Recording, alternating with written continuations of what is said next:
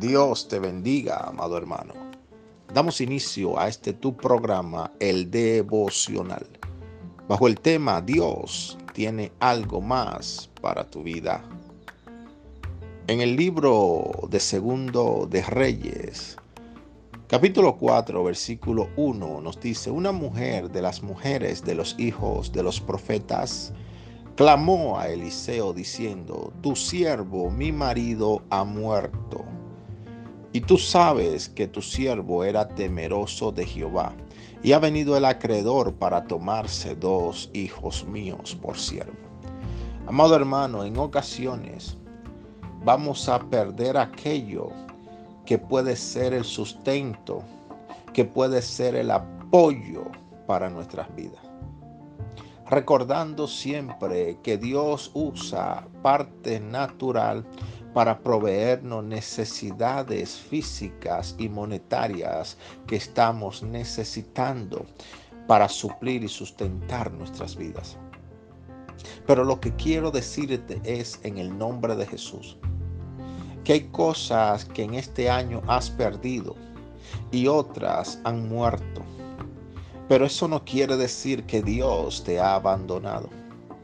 Porque lo que nunca va a morir en tu vida es el propósito que Dios ha puesto en ti.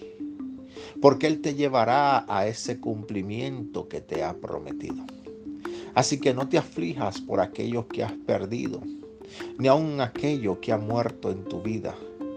Aquello que era un sustento o una fuente de provisión para ti y que hoy se ha secado.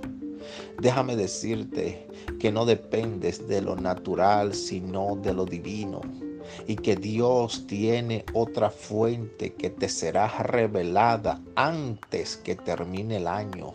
En el nombre de Jesús para que puedas suplir todas tus necesidades y darle una solución que glorifique el nombre de Jesucristo a todos los problemas que hoy estás enfrentando.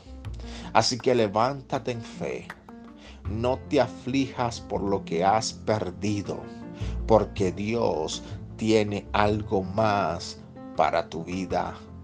Permíteme orar por ti, Padre, en el nombre de Jesús. Oro por cada persona que está escuchando este audio. Te pido que los bendigas en el nombre de Jesús. Señor, que tú puedas abrir los ojos de cada uno de mis hermanos para que puedan ver aquello que ya tú le has dado para gloria y honra de tu nombre. Te lo pido en el nombre de Jesús.